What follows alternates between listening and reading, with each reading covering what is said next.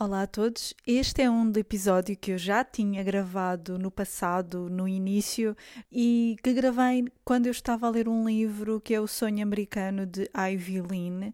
Por isso, este é um episódio que já é antigo, mas que eu vou postar agora. Espero que gostem. Eu sou Helena Magalhães e este é o podcast literário Língua Afiada, que procura debater e conversar sobre o papel da mulher na escrita. Porque quando as mulheres escrevem, nós temos sempre a língua afiada. Temos, não temos? Eu acho que temos. Eu acabei de ler um livro que gostei muito, não o coloquei no Book Gang apenas por questões de timing, a data em que o livro ia sair não encaixava com o Book Gang, que é O Sonho Americano de Ivy Lynn. E este livro gira em torno da Ivy, uma americana de descendência chinesa, uh, que começa o livro por nos contar que aprendeu a roubar com a avó. Eu acho que é um teaser incrível para uma pessoa ficar logo com vontade de ler o livro, porque eu sou uma ladra, acho que até está na própria sinopse. A Lynn é uma ladra.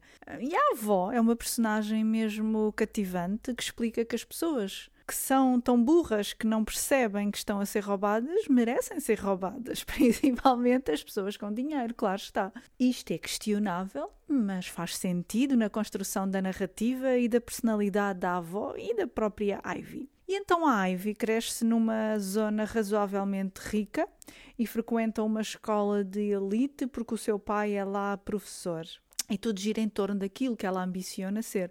Rica, claro, como as outras colegas com quem ela convive, por eh, frequentar durante aquele ano aquela escola de elite, ela, uma filha de imigrantes chineses. Entre aquele grupo de pessoas com quem ela convive está um rapaz, o menino rico e famosinho lá da escola, de uma família de políticos, que é o Gideon. Eu sou péssima a dizer sotaques de nomes é o Gideon. Não sei como é que isto se dirá, mas pronto, é o Gideon para nós. E a Evelyn, na altura em que isto se passa, eu acho que ela deve ter os seus 15 anos. A Evelyn é apaixonada pelo Gideon. Quando ela é convidada para ir à festa de aniversário dele, que é uma festa em que vão todos lá dormir, ela sabe que os pais dela, ou seja, os pais imigrantes chineses altamente antiquados, tradicionais, que se, uh, criaram aqueles filhos à, à semelhança da cultura chinesa, esquecendo que eles são filhos que já nasceram na América, não é? Ela sabe que os pais dela nunca a irão deixar ir dormir à casa do rapaz e ela mente aos pais que vai fazer qualquer coisa, já não me recordo, vai dormir à casa de uma amiga. Os pais de manhã ligam para a mãe da amiga que diz que elas estão na casa dele. O que é que os pais chineses dela fazem? Aparecem lá de manhã para ir buscar. O que para a Ivy é uma sensação de vergonha enorme. Aqueles pais do Gideon que são, que são uma família rica de políticos, que têm assim muita vontade, que são altamente liberais. E ela está ali na cozinha com os pais dele e os pais dela de pé, que estão de pé à espera que ela acabe de comer. E a Ivy sente uma vergonha enorme dos pais. Ela sente uma vergonha por aquilo que eles lhe estão a fazer. E então ela, que sempre viveu envergonhada da sua família, acha os pais dela altamente tacanhos. Ela sonha ter uns pais e uma família como a família do Gideon, que representam aquilo que ela quer para ela. E ela é mesmo muito injusta com os pais. Claro que os pais depois também fazem coisas que revoltam muito durante a leitura, porque eles só querem o melhor para ela, mas eles acabam por fazer com que ela fique mais revoltada. Fazendo aqui a ponte com o facto dela ser uma ladra, ela rouba coisas que os pais nunca lhe irão dar, coisas da cultura americana, do género um Walkman, por exemplo. E então os pais, nesse dia depois da festa, a mãe dela tira-lhe tudo o que ela tem tira-lhe a roupa que ela rouba, tira-lhe todos os gadgets que ela tem, tudo, tudo, tudo que ela diz que é a avó que lhe dá. Enfim, ela fica ainda mais revoltada, mas os pais estão a fazer aquilo pelo bem dela. E quando nós conseguimos compreender o lado dos pais, nós entendemos que hum, muitas vezes os pais também abdicam de muitas coisas por nós, não é? Coisas que nós, na altura, quando estamos a crescer, não entendemos e não conseguimos ver da mesma forma. Quando estava a ler isto, também me lembrei que hum, quando eu era mais miúda, não sei que idade é que eu tinha, 10, 11 anos, menos, 8, não sei. Eu queria muito, muito, muito, muito uma casa da Barbie. Isto falamos numa altura em que não havia tanta coisa como há agora, não é? Não havia os centros comerciais, não havia esta quantidade de lojas de consumo que há. Nós vivíamos aqui na parede É na linha de Cascais, certo, mas a parede é uma aldeia, é uma terra. E não havia centros comerciais o centro comercial mais próximo era o Cascais Shopping, mas os meus pais não, os meus pais não conduziam. E então não havia tanta informação. Isto para vos dizer que havia aqui uma loja ao pé da minha casa, que era a loja do Sr. Roquette, que era assim uma mega loja que tinha tudo. Era uma loja de sonho. Eu sempre queria que ia lá, andava pelos corredores a querer tudo. E nesse Natal apareceu na loja do Sr. Roquette uma casa da Barbie. Linda, que eu fiquei maluca. Eu queria a casa da Barbie. Era cara, não é? Para os padrões da altura, era uma casa muito cara. E o meu pai, isto agora que eu vou contar é altamente questionável, obviamente, e condenável, mas o meu pai, o meu avô e o meu tio, eles iam à caça. Calma, também não iam à caça de javalis ou de viados. Eles iam à caça de, sei lá, pássaros perdizes. Esqueçam que eu disse isto, mas isto para vos dizer que o meu pai, o meu avô, os meus, meus tios, eles iam à caça e o meu pai queria muito uma espingarda de ir à caça. Enfim, era a cena deles. Também não vou condenar porque isto também faz parte da experiência deles. Eles vinham, o meu pai, o meu avô, o meu tio, vinham de uma terra do norte, enfim. E o meu pai queria muito uma espingarda para ir à caça, porque ele usava a espingarda de um primo qualquer, não sei. E o meu pai, entretanto, comprou uma espingarda, também assim um valor absurdo. Nem chegou a usar a espingarda, vendeu-a nesse Natal para com o dinheiro comprarem-me a casa da Barbie. Claro que eu hoje penso que foi pelo melhor, não é? O meu pai deixou de ser um, uma pessoa que ia à caça de perdizes, ou sei lá. Voltando aqui à nossa Ivy, há partes do livro que são tremendamente interessantes. Por exemplo, quando ela perde a virgindade de propósito, porque é uma afronta pessoal à sua própria mãe e a tudo aquilo que a mãe quer para ela, porque não é aquilo que ela quer. E depois, entretanto, os pais mandam-na para a China ter com a avó ela, ao contrário daquilo que os pais pensavam ao enviá-la para a China, que era ela ter um contacto com a realidade chinesa, a mãe dela tinha crescido numa família pobre. A verdade é que a avó acaba por a colocar com uma tia, que é uma tia milionária, ou seja, a Ivy, em vez de ter um contacto com as raízes como a mãe dela queria, a Ivy volta da China com ideias de grandeza ainda maiores, mais focadas naquilo que ela quer ser só que o que é que acontece? Quando a Ivy volta, os pais dela mudaram de casa porque o pai dela mudou de trabalho e eles mudam para outra zona do país, já não me recordo qual é que é, e ela perde tudo aquilo que esperava alcançar e reencontrar, que era reencontrar-se com a família do Gideon, com as amigas, etc. E a casa onde eles vão viver é um pardieiro autêntico e literal, porque os antigos donos criavam galinhas dentro de casa. A Ivy ressente-se cada vez mais com os pais, não quer ter nada a ver com eles, com a sua família, com as suas origens. Tudo o que ela faz é pensar na vida que ela quer ter e em tudo o que ela tem que fazer para ter uma vida como a família do Gideon, que para ela acaba por ser eh, aquilo que ela acha que é o sucesso, o sonho americano de Ivy Lynn. Já em adulta, ela acaba por. Hum, ela é professora, trabalha numa escola e dá por si a reencontrar-se com a irmã do Gideon, que tem uma filha na escola onde ela trabalha, e ela cria toda uma situação para poder eh, ter conversa com a irmã do Gideon e poder um, criar ali alguma relação com ela para reencontrar o Gideon, que ela reencontra depois. E ela ela arranja uma forma de se aproximar dele, que eles vêm de uma família de políticos, têm alguma influência local, ela cria toda uma falsa vida para se encaixar na vida do Gideon e naquilo que estar com ele representa em termos de alpinismo social para ela. Este livro é muito interessante porque não é propriamente um romance, para mim é uma desconstrução da vida real dos ricos, a estratificação da riqueza e as consequências para quem está sempre à procura de algo melhor, sem olhar para aquilo que tem nas mãos, que honestamente eu acho que é uma grande parte de nós vive assim, está sempre à procura de mais e mais e mais e mais, sem conseguirmos estar gratos por aquilo que nós temos nas nossas mãos, no aqui e agora. É por isso que vivemos depois também vidas muito insatisfeitas que é também a vida desta, desta. E eu acho que este livro é também um caso de estudo brilhante de uma pessoa realmente problemática, porque ela é, e vocês depois vão ver tudo aquilo que ela faz ao longo do livro. É, faz coisas horríveis. É uma pessoa que está a trilhar o seu próprio caminho de autodestruição ao som do seu próprio tambor. Porque ela é um comboio em andamento e durante o livro inteiro nós estamos à espera de ver quando é que ela se vai despenhar. E ela despenha-se, de formas que vocês nem imaginam.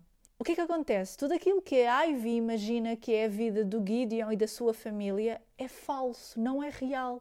Eles não são nada do que aparentam ser, vivem todos uma mentira, são pessoas infelizes e só mais tarde é que a Ivy consegue olhar para os seus próprios pais e refletir só que ela própria também, ela está tão agarrada àquilo que ela quer ter que ela nem consegue ver aquilo que os pais conseguiram. Que é, vou-vos só dizer, os pais dela, naquele pardieiro onde eles viviam, eles criaram um negócio próprio brutal e tornaram-se eles sim mega, mega, mega ricos, mas ricos a sério. Não é ricos falsos como a família do Gideon. Eles tornaram-se novos ricos com muito dinheiro e depois a mãe dela aparece assim vestida espampanante com a, aquelas pessoas que são novos ricos, que depois usam aquelas roupas Gucci, cheias de marcas ali espalhafatosas. É assim que a mãe dela aparece e tem imensa piada. E os pais dela tornam-se aquilo que a Ivy quer que é ricos a sério. Mas aquilo que a Ivy procura é o estatuto social. É, mesmo quando os pais dele, dela têm um negócio próprio e têm muito dinheiro, a Ivy continua a condená-los porque o dinheiro dos,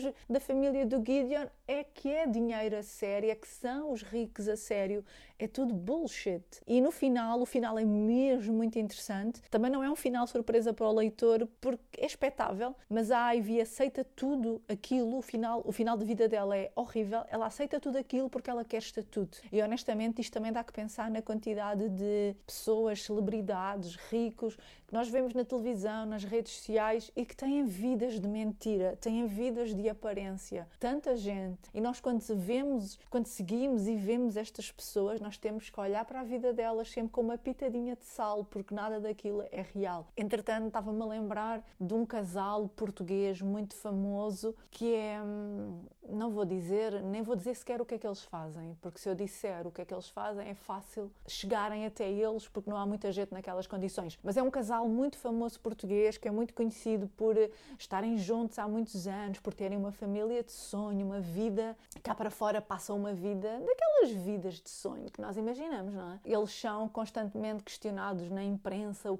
qual é que é o segredo deles para se manterem tão apaixonados, terem um casamento tão forte, tão bonito? E é tudo falso. Porque aquilo que eu ouvi dizer é que todo aquele casamento é um casamento de fachada. Que eles têm um casamento aberto, eles estão com outras pessoas, eles têm vidas paralelas. E, mas nós somos também um país muito conservador, não é? E eu acho que para muita gente, para manter o seu status, neste caso eles são, uma, eles são pessoas conhecidas, conhecidas da nossa socialite, e para manterem esse status, eles se calhar não querem querem dizer a realidade das suas vidas, não faço ideia. Isto também faz muito que pensar que muitas destas famílias conhecidas, ricas, o que seja, vivem vidas de mentira cá para fora. E é um bocado isto que é a família do Gideon. É uma família com alguma influência política e é tudo uma grande mentira que a Ivy só mais tarde ela, é que ela vai a perceber isso, mas ela vai na mesma aceitar fazer parte dessa mentira, porque hum, para ter tudo aquilo que ela ambiciona, não, tem que ler para, para entender. O que eu também mais gostei neste livro é mesmo a dinâmica da Ivy com a sua própria família, o facto dela estar sempre a navegar entre estas duas culturas e é muito interessante ler a sua própria luta pessoal.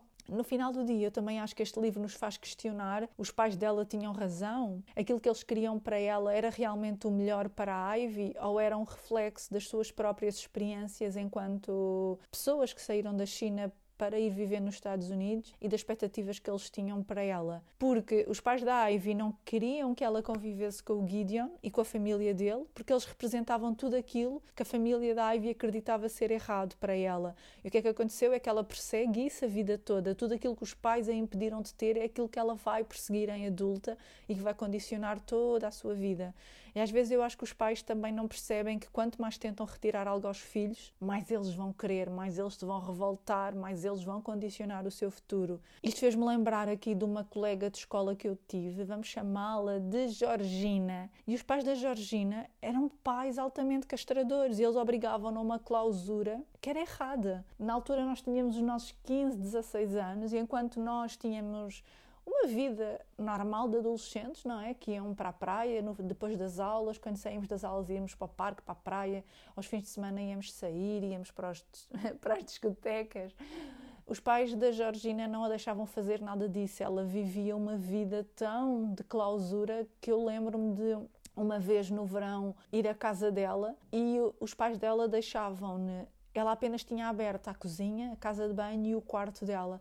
Ela não tinha aberta mais nenhuma divisão, não tinha aberta a sala para não ver televisão porque ela tinha que estudar. E a verdade é que a Georgina era, tinha notas boas, era uma das melhores alunas. Mas o que é que aconteceu? É que quando a Georgina foi para a faculdade, logo no primeiro semestre, quando ela ganhou um pouco de liberdade e saiu ali das amarras dos pais, a Georgina conheceu um tipo, a Georgina engravidou, a Georgina abandonou a faculdade. Ela, quando se viu com um bocadinho de liberdade, ela viveu tudo aquilo que os pais a impediram de viver nos 15, 16, 17 anos. E tudo aquilo que os pais ambicionavam para ela, porque a obrigavam a estudar e ela de facto tinha uma média, se não me engano, 19 ou o que era, tudo aquilo que os pais ambicionavam para ela foram prejudiciais, eu acho, porque a Georgina acabou por colocar tudo em causa. Ela mal, apanhou, mal se viu livre ali das correntes daqueles pais. Ela viveu tudo aquilo que ela não viveu. Ela saiu da faculdade. A última vez que eu soube alguma coisa da Georgina, ela, ela estava a trabalhar numa, numa loja que não tem nada de mal, mas falamos de uma rapariga que os pais a enclausuravam, que os pais não a permitiram ter uma adolescência, não a permitiram viver. Ela só tinha de estudar, que tinha uma média 19, ela tinha ido para direito, os pais ambicionavam uma carreira para ela enorme e ela abandonou tudo, porque os pais não a deixaram viver. E eu acho que os pais, neste caso, acho que os pais foram os grandes responsáveis depois pelo rumo que tomou a vida dela, não é? E eu acho que os meus pais, por outro lado, sempre respeitaram as minhas escolhas e sempre me deram liberdade e extrema confiança. A verdade é que coisas que nem sempre eu usei da melhor forma, confesso. Mas os meus pais confiavam mesmo muito em mim, eu também dei provas disso e também era uma, uma adolescente complicada. Eu tinha imensa ansiedade e por isso os meus pais sabiam que eu nunca iria beber, nem consumir drogas, nem fazer nada, porque vivia. Eu sempre tive esta necessidade de controle, ou seja, eu não queria fazer nada que colocasse em causa a perda de controle. Eu sempre tive uma relação muito aberta com eles e sempre lhes contava tudo. Eu não mentia, até as coisas mais absurdas. Claro, contei algumas mentirinhas daquelas queridas, mas assim, eu contava-lhes tudo, nunca tive necessidade de esconder. Mas o que é que acontece? É que os meus pais davam-me também tanta liberdade que eu também fiz coisas um bocado absurdas. E aqui tenho que referir aqui uma particularidade do meu pai, eu já me estou a rir, é que o meu pai tem uma, uma particularidade que é, ele dá alcunhas a toda a gente e depois ele já não sabe os nomes das pessoas porque ele só se lembra das alcunhas. Isto aplica-se a tudo, a tudo. Há uma amiga da minha mãe que tem um cão e ele chama-lhe sempre a Maria do Cão. Ela nem sequer se chama Maria. Mas ela é a Maria do Cão. E eu tive um namorado que o meu pai lhe deu a alcunha de Fininho e o meu pai odiava o Fininho. A verdade é que o Fininho era uma péssima influência para mim, mas eu estava apaixonada pelo Fininho e então eu, um ano, tinha os meus 17 anos, eu saí de casa no dia 27 ou 28 de dezembro e apareci no dia 5 de janeiro. E o meu pai está sempre a dizer que quando me viu a sair com a almofada debaixo do braço, viu logo que eu não estava a contar a história toda. eu saí com a almofada porque eu sou psicótica e que só meto a minha cara na minha própria almofada. Não vou cá meter a minha cara em fronhas alheias. eu saí com a almofada debaixo do braço para ir para a casa do Fininho. E o que é que aconteceu? Fui ter com o Fininho ao Alentejo, onde ele estava na casa de um amigo, onde íamos passar a passagem de ano e decidimos ir para lá. E quando eu liguei aos meus pais foi para dizer que estava no Alentejo. e que só voltava depois da passagem de ano. E claro que o fininho era péssimo, foram dias em que eles consumiram imensas drogas, em que era, consumiam imenso álcool, mas os meus pais também confiavam em mim e eu acabei por estar ali numa situação em que eu era, eu era quase ali a mãezinha a garantir que o fininho não, não morria de coma alcoólico. Hoje em dia eu faria isso? Obviamente que não. Aliás, eu era a primeira pessoa a me ir embora, não a de nota para isso. Mas o meu pai não gostava do fininho e o meu pai estava furioso nessa altura. Mas eu contei a verdade na altura também. Não temos como ir embora. Ninguém conduzia, éramos miúdos de 17 anos. Só no dia 5 é que a irmã de não sei quem foi lá buscar alguns de nós e eu vim de boleia para me vir logo embora. E eu apareci em casa toda assim contentinha com a minha almofada e o meu pai olhou para mim assim de lado e nem disse nada. Eu contei a verdade, nunca menti, contei a verdade. Tinha ido para o Alentejo porque o Fininho queria ir para o Alentejo e o meu pai odiava o Fininho. E o meu pai, ainda hoje, ainda hoje, sempre que o meu pai fala dele, é o Fininho. Ele nem se lembra do nome real dele. E a minha mãe dizia-me sempre muito uma coisa que é: Lena, a tua vida não pode girar em torno de rapazes. E a verdade é que eu demorei anos a perceber isso anos, porque noutra situação, já mais velha, estava na faculdade, também saí de casa numa quinta-feira para ir ter com a minha amiga e fomos para o Algarve para ir a uma festa, porque ia lá estar um, um idiota qualquer, por quem eu estava apaixonada e com quem eu saía às vezes. E mais uma vez liguei à minha mãe: mãe, desculpa, vim para o Algarve, não sei quando é que eu volto. E eu fiz coisas que eu sei que os meus pais me davam liberdade para isso, mas também sei que os meus pais sofriam muito com medo, não é? Mesmo sabendo que eu era uma miúda extremamente responsável e consciente de tudo o que eu fazia, também com medo das coisas onde eu me poderia colocar. Eu passei os meus 20 toda focada em rapazes e toda a minha vida girou em torno disso. Eu não concretizei praticamente nada porque tudo uh, girava em torno de, do rapaz com quem eu estava, da relação que eu tinha um, e deixava que eles tomassem todas as decisões de quem é que eu iria ser nessa altura. E um desses namorados que eu tive, uh, extremamente péssima pessoa também para mim, o meu pai deu-lhe a alcunha de Porcenide. Ainda hoje, sempre que o meu pai fala nele, o meu pai não sabe o nome dele. É o Porcenide para cá e o Porcenide para lá. E o que é que é o Porcenide? O Porcenide é um medicamento para a prisão de ventre. E qual é que é o problema? É que o porcenide tinha uma coisa que ele fazia, honestamente eu nunca prestei muita atenção, mas o meu pai dizia, ele vem cá para casa só para ir para a casa de banho, porque ele ia jantar lá à casa. Ele a seguir ao jantar ficava, sei lá, uma hora na casa de banho. Só que ele ficava a jogar um jogo, não sei. E o meu pai dizia, tchê, o porcenide já, tá, já foi para a casa de banho, pronto, agora ninguém vai lá. Ainda hoje em dia sempre que o meu pai fala, se por acaso calha falar em conversa, é então e o porcenido, como é que ele está? E o meu pai, o meu pai nem se lembra do nome dele. Eh, mas o meu pai dizia: o porcenido não é para ti, pá, o porcenido não é para ti. Vais ter que ter uma casa com três casas de banho, porque o porcenido toma logo conta de duas. E o meu pai, o meu pai dizia estas coisas.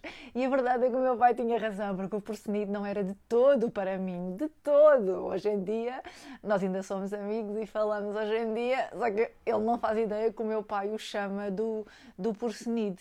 E o Porcenide era uma boa pessoa para mim? Claro que não. O Porcenide era uma pessoa que me manipulava imenso. Ele dizia-me coisas horríveis, do género que ele não se conseguia divertir por mim, que eu era uma pessoa aborrecida. Porquê que eu era aborrecida? Porque eu passava praticamente o meu tempo a ler e era isso, era isso que eu gostava de fazer. E o Porcenide era uma pessoa cuja noção de divertimento ao fim de semana à noite era estar com os seus amigos, eles, eles encontravam-se lá num paraquinho ao pé das nossas casas e ficavam todos no carro fechados a fumar ganzas, ali numa sauna. Isso era o que era para ele divertido e ele dizia que não se conseguia divertir comigo porque eu era uma pessoa muito, muito aborrecida e eu não queria fazer nada daquilo que ele gostava de fazer. E eu já naquela altura tinha os meus 25 ou 26 anos, ou 20, já, já, acho que era mais velha, 27, e eu dizia: Peço desculpa, Porcenide, se eu não quero estar num carro enfiada com os teus amigos a fumar ganzas. Desculpa. Mas isso para mim não é divertido. Então nós tínhamos muitas discussões por causa disso. E ele manipulava-me muito emocionalmente e fazia-me sentir muito culpada por isso também, em que eu me obrigava a coisas também absurdas para, para estar com ele. E uma vez tivemos uma discussão completamente descabida, porque a mãe do porcenito fumava, em que eu lhe disse: Então, e quando a tua mãe vier à nossa casa, vais deixá-la fumar ali na, na nossa sala, a encher a, a nossa sala de tabaco? E ele: Claro que sim. Eu não vou impedir a minha mãe de fumar na minha casa. Não era na nossa casa, era na casa dele. E aqui a discussão era se vais respeitar mais a tua mãe ou vais me respeitar mais a mim. Pronto, isto era uma conversa descabida, mas era aquela questão de que ele achava que tudo aquilo que ele decidia era correto e tudo aquilo que eu queria não era, não era correto. Logo, o meu pai tinha razão por não gostar do porcenito, porque ele também via como ele era uma péssima influência para mim. E este livro fez-me mesmo pensar nas escolhas que muitas vezes os nossos pais nos querem obrigar a fazer e que irão condicionar toda a nossa vida, nem sempre da melhor maneira. Uh, Faz-nos também pensar se os pais estarão mesmo certos e se nós um dia também seremos pais, não é? E se iremos repetir inconscientemente aquilo que os nossos pais fizeram. E eu estou mesmo muito grata porque os meus pais me deram imensa liberdade. Eu muitas vezes penso na, na história da Georgina, desta rapariga com quem eu cresci, e estou grata por os meus pais me terem permitido viver tudo aquilo que eu tinha para viver. Às vezes eu penso, se eu tivesse ficado com o porcenide, seria a mulher que sou hoje? Duvido. Se eu não tivesse vivido tudo aquilo que eu vivi, as coisas que eu fiz, ter-me diminuído tanto uh, e ter-me rebaixado tanto por rapazes e por homens para estar com eles. Se eu não tivesse feito isso nos meus 20 anos, seria a mulher que sou hoje agora? Eu acho que não. Então eu estou grata por os meus pais me terem também permitido viver tudo aquilo que eu vivi, porque isso também me condicionou e também me levou para, para o meu próprio caminho, não é? Os meus pais sempre me deram liberdade para eu fazer as minhas escolhas. Quando eu, quando eu acabei o 12 ano, eu não sabia o que é que eu queria fazer, que curso é que eu queria tirar estava mesmo numa crise existencial e disse-lhes que não queria ir para a faculdade naquele ano porque não sabia o que é que eu queria fazer. E os meus pais deram-me liberdade para eu ir descobrir o que é que eu queria fazer. Eu tirei esse ano em que não fiz nada, fui trabalhar para uma loja, depois fiz um curso, acabei por fazer um curso no Conselho Português para os Refugiados que acabou por condicionar um bocadinho o meu caminho. E se não tivesse tirado aquele ano, se calhar não tinha feito nada disto, não, não estava onde estou hoje. E agora que eu estou naquela fase da vida em que agora as pessoas de 30 e tal anos, nós já somos pais, eu não, não é? Mas às vezes eu digo também para as minhas amigas que já são mães para deixarem as filhas e os filhos fazerem aquilo que querem e, e conhecerem-se a eles próprios e criarem a sua identidade como os meus pais me deixaram. Claro, sem colocar a vida em risco. E às vezes eu tenho uma amiga que no outro dia me dizia: Ah, estou para ver como é que tu vais ser quando fores mãe. Pois, se calhar quando eu for mãe, não sei como é que eu vou ser. Mas eu acho que eu vou querer também dar aos meus filhos a liberdade que os meus pais me deram para eles eh, descobrirem quem eles são, para eles criarem a sua própria identidade. Então eu diria que uh, eh, 90% dos casos eu acho que os pais têm razão naquilo que querem para os filhos, mas com uma pitadinha de sal porque depois, como, como este livro nos mostra, às vezes os pais também não estão sempre certos. E claro que neste caso a maioria de nós efetivamente nunca vai saber o que é o choque cultural, que acaba por ser o foco deste livro. Também gostei muito por isso, porque temos estes pais chineses confrontados com a cultura americana, da qual a filha já faz parte. Eles foram para a América à procura de melhores condições de vida, mas depois querem condicionar os próprios filhos à cultura deles chinesa, esquecendo que os filhos já vivem na cultura americana. Então os pais, ao terem limitado tanto a Ivy, isso condicionou todo o percurso dela e toda a vida dela. Há muito mais na história que eu não vou dizer aqui, já não vou dar spoilers, mas há muito mais na história que eu não referi. Esta história é mesmo uma viagem enorme e a Ivy toma decisões absolutamente surreais e ela que começa o livro a ser uma ladra, hum, no fim ela não consegue respeitar o homem que ela realmente ama, que não é o Gideon, é outro, porque ele é um ladrão. Agora, eu nem vos conto o que é que ela lhe vai fazer, vocês têm que ler. A Ivy, eu não consigo achar a Ivy uma má pessoa, eu acho que é uma pessoa hum, extremamente ambiciosa, condicionada por uma infância que ela considera terrível e da qual ela quer fugir e que a faz tomar decisões horríveis e fazer coisas horríveis, mas realmente ela fez-me pensar muito, eu acho que isso é, que isso é bom. A Ivy acaba por escolher uma vida de mentira na família do Gideon porque lhe vai dar este status social que ela tanto ambiciona, mesmo que seja construído por cima de mentiras e aparências. Então eu gosto mesmo muito destes livros. Eu, quando comecei a ler este livro, jamais imaginei que me ia lembrar de tantas histórias da história do meu pai ser caçador de perdizes e vender a espingarda para me comprar a casa da Barbie, porque a verdade é que eu tive uma infância, não, não tive uma infância de abundância, tive uma infância de classe classe baixa e eu estou grata por tudo e consigo ver tudo aquilo que os meus pais fizeram por mim e pelo meu irmão para nos darem tudo aquilo que nós, que nós queríamos. E eu comecei a ler este livro sem pensar que isso me ia fazer pensar em tantas coisas, me ia fazer refletir na história desta minha amiga Georgina, no porcenido e no fininho, que o meu pai realmente não gostava mesmo nada deles e eles revelavam o pior lado de mim e um, eu gosto muito destes livros que nos fazem refletir. Então, O Sonho Americano de Ivy Lynn, publicado em Portugal pela Porta Editora, recomendo muito! é um livro grande, só não trouxe para o Book Gang porque não, não calhou com os timings do Book Gang, mas eu acho que é um livro bastante reflexivo, interessante, que nos faz pensar nos nossos pais, na nossa infância, que nos faz pensar naquilo que até onde estamos dispostos a ir por aquilo que nós ambicionamos. E eu acho que a Ivy também demonstra ser uma mulher de muita coragem, muita resiliência, porque ela vai até ao fim para ter aquilo que ela quer e que também demonstra ali uma resiliência que eu acho que também é inspirador. Não o que ela faz, o que ela faz não é inspirador. E para as leitoras mais jovens que ouvem aqui o meu estaminézinho da língua afiada, eu acho que é bom também refletir que os nossos pais querem sempre o melhor para nós, mas nós também temos que trilhar o nosso próprio caminho e ter a coragem e liberdade para procurar a nossa identidade, procurar aquilo que nós queremos para nós. E esta é a mensagem de hoje. Recomendo este livro e espero que se tenham divertido. Até à próxima!